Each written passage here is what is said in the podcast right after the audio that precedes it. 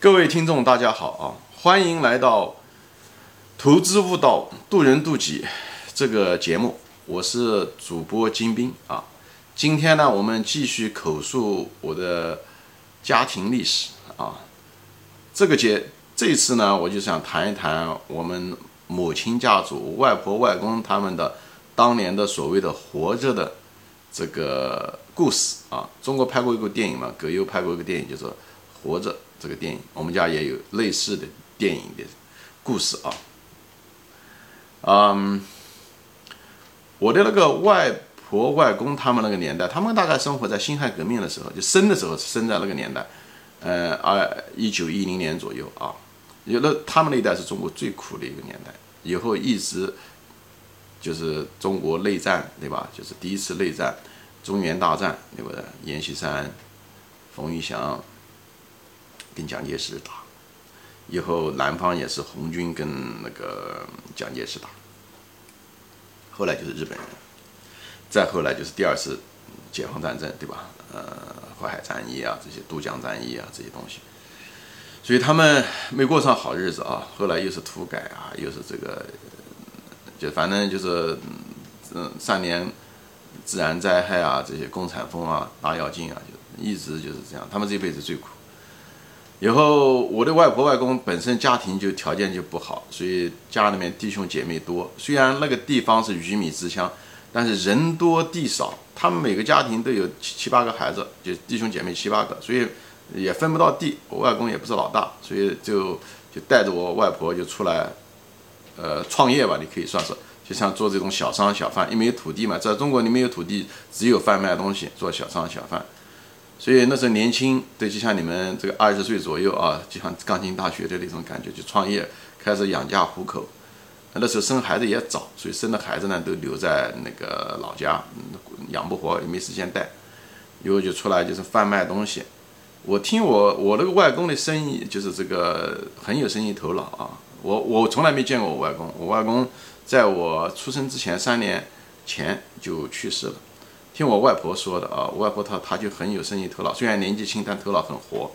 她说她如果在一条街上，一条商业街上走过去，走一圈都不要第二个来回的，她就知道什么样的生意可以勤钱。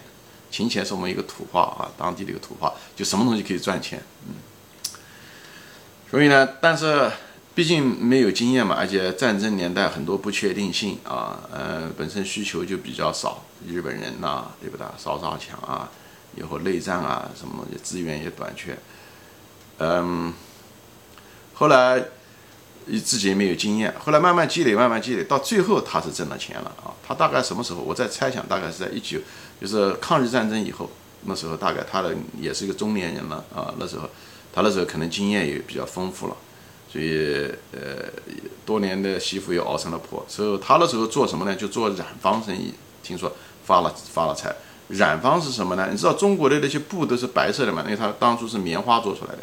但是呢，这白色的其实是没什么用处，对不对？除非是那个葬礼上用，对不对？呃，平时的时候，农村呢，它那个种田啊，这些东西它需要那个深色的，比方说是蓝色的。比方我们现在穿的牛仔裤为什么是蓝色的？就这个原因。它因为它熬脏，脏的东西上去了之后不是特别容易看出来。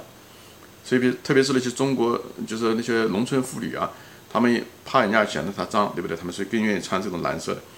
所以农村妇女那些，现在一些头巾你看到也还是深蓝色的，就这个原因。所以呢，那个东西挺赚钱。还有个是就是染这个布，把白色的布，所以染布生意很赚钱。还有一个就是那个染那个军装，因为那个战争年代，国民党军队和那个共产党军队，对不对？他们之间打仗，那那穿为什么军服？要一致，是为了辨别对方、辨别敌友，对不对？因为打仗的时候你是看不到人脸，你认不出来的。实际上它是靠颜色呃来识别，对不对？但是那时候嗯染色的这个条件，你如果染的太差，那个布也挺贵的，以后染太差把颜色染混了也不行。所以，而且即使这样的，就是那个共产党军队或者国民党军队颜色，它是一点参差不齐啊，有个大概能认出来就可以了。所以战争年代这个军服老换，因为人老死嘛。军服老丢或者打破，对不对？所以也是需要这方面需求也挺多，所以他染坊的生意不错，所以他就一直做这个染坊生意。染坊生意呢，后来他确实赚了很多钱，但是人怕出名猪怕壮，树大招风。后来呢，可能就被土匪知道了啊，有内线的人告诉了，土匪知道了。有一天晚上呢，就当地的土匪呢就跑到他家里面去，就把他们人都绑起来，以后掘地三尺。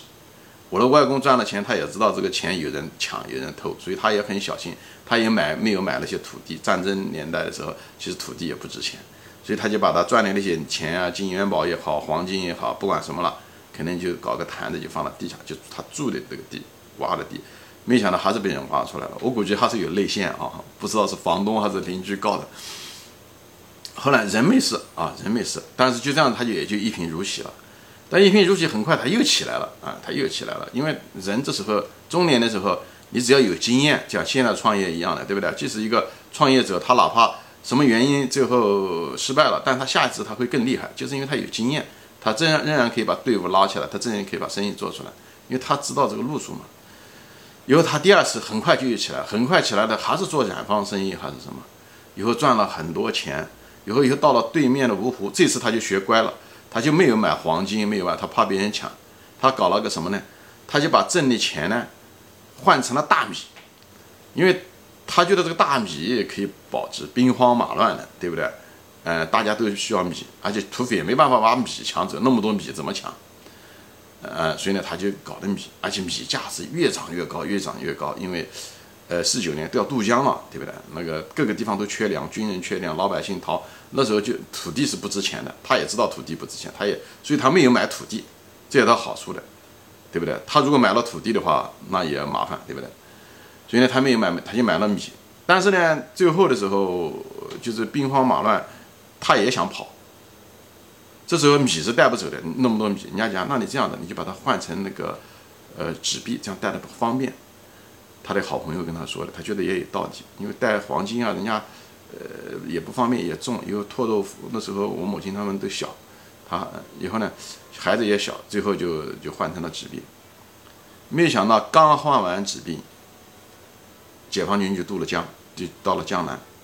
以后那纸币法币基本上就是非法货币了，变成那是国民党的纸币嘛，哎，而且通货膨胀，那个纸币就不值钱。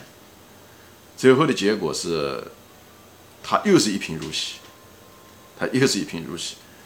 但是这次一贫如洗救了他，为什么？他 因为就土改，很快两年以后就开始土改，就定这个身份，你当年是从事什么职业的？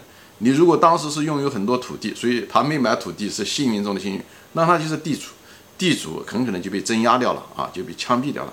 如果你有很多大米钱财，对不对？